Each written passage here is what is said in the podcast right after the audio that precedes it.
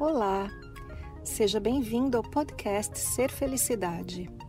Meu nome é Kátia Simeonato e este podcast traz para você meus conteúdos na íntegra. Você vai receber tanto os vídeos mais antigos, que estão publicados no canal do YouTube, quanto os novos conteúdos, aulas, palestras inéditas e exclusivas. Aproveite!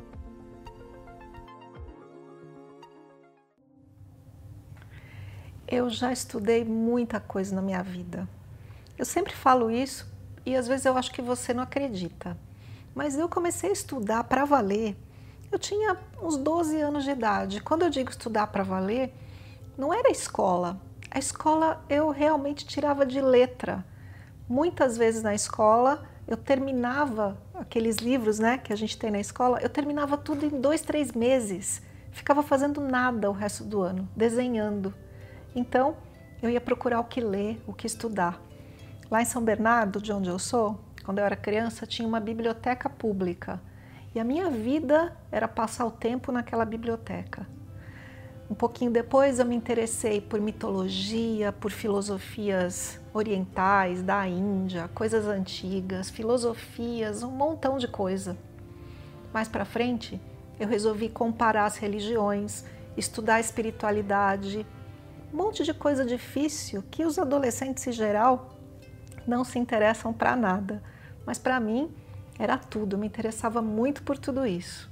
Comecei a dar aula de filosofia e de assuntos desse tipo, eu tinha 19 anos, em um curso livre. Então, adquiri muito conhecimento, um cabeção desse tamanho.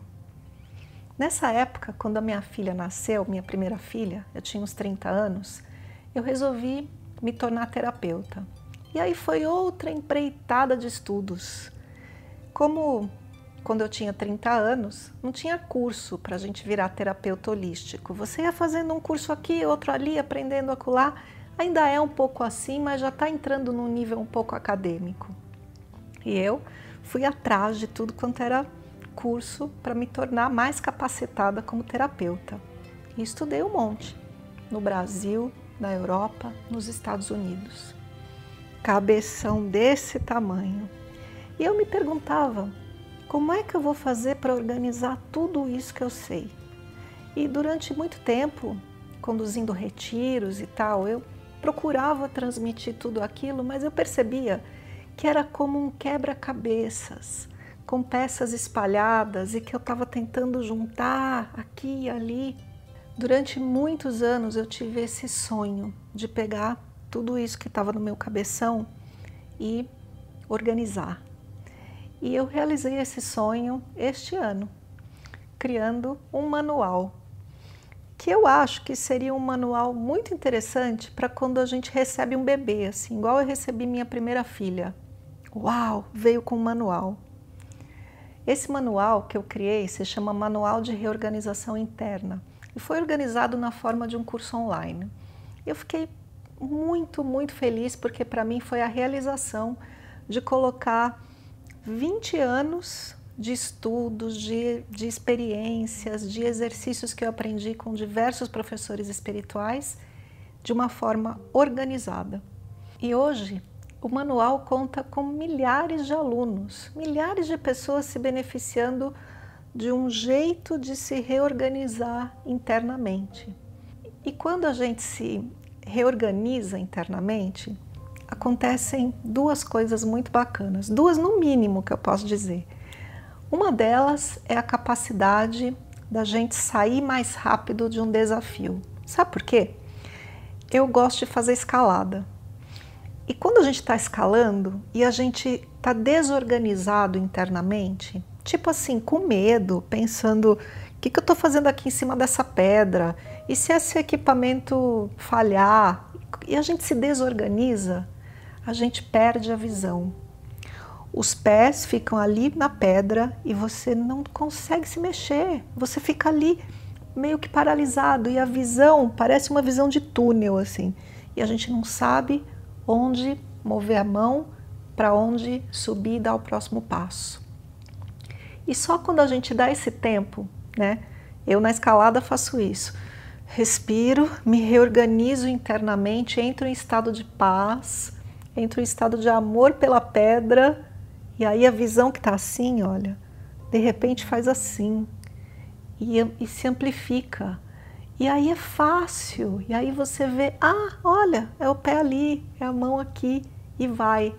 As minhas melhores escaladas são quando eu estou organizada internamente. E organizada internamente significa o meu corpo está bem disposto, eu estou me sentindo energizada pela natureza, as minhas emoções estão em paz e o meu cabeção está em silêncio.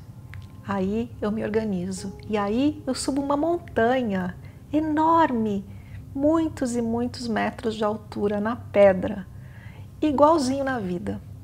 Então, quando eu realizei esse sonho de criar um manual de reorganização interna, eu percebi isso.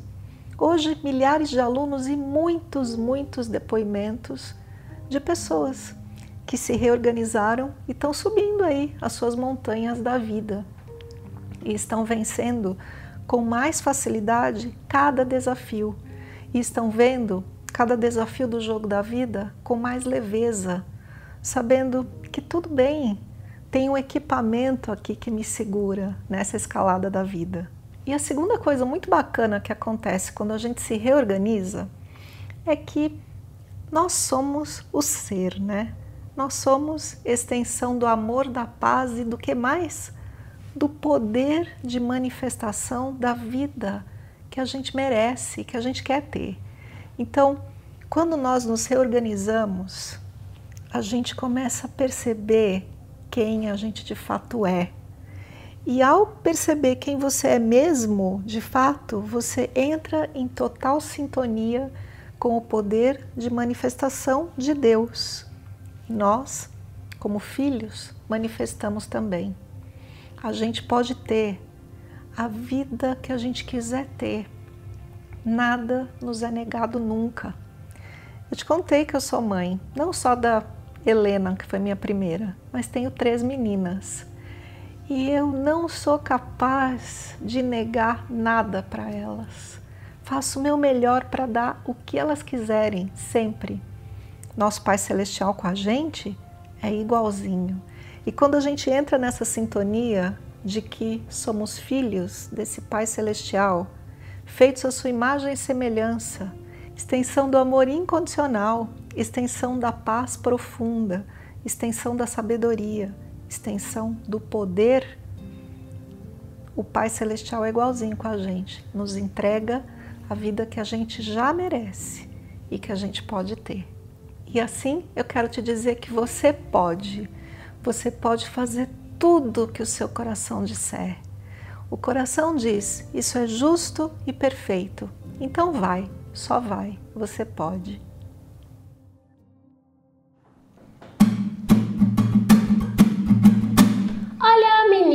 Você pode fazer tudo que o seu coração disser que é justo e verdade, mesmo que eles digam que não.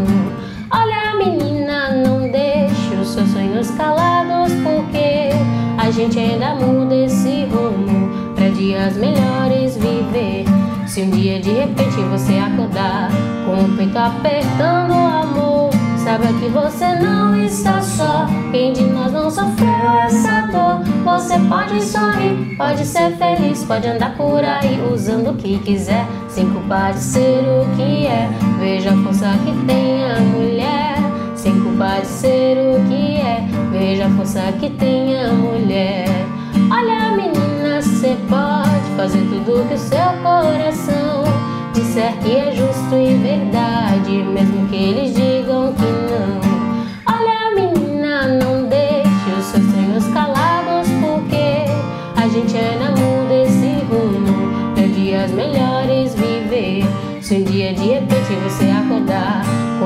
apertando o amor, saiba que você não está só. Quem de nós não sofreu essa dor? Você pode sorrir Pode ser feliz, pode andar por aí usando o que quiser, sem culpa de ser o que é. Veja a força que tem a mulher, sem culpa de ser o que é. Veja a força que tem a mulher. Se um dia de repente você acordar com o peito apertando o amor, saiba que você não está só. Você pode sorrir, pode ser feliz, pode andar por aí usando o que quiser, sem culpa de ser o que é. Veja a força que tem a mulher, sem culpa de ser o que é. Veja a força que tem a mulher.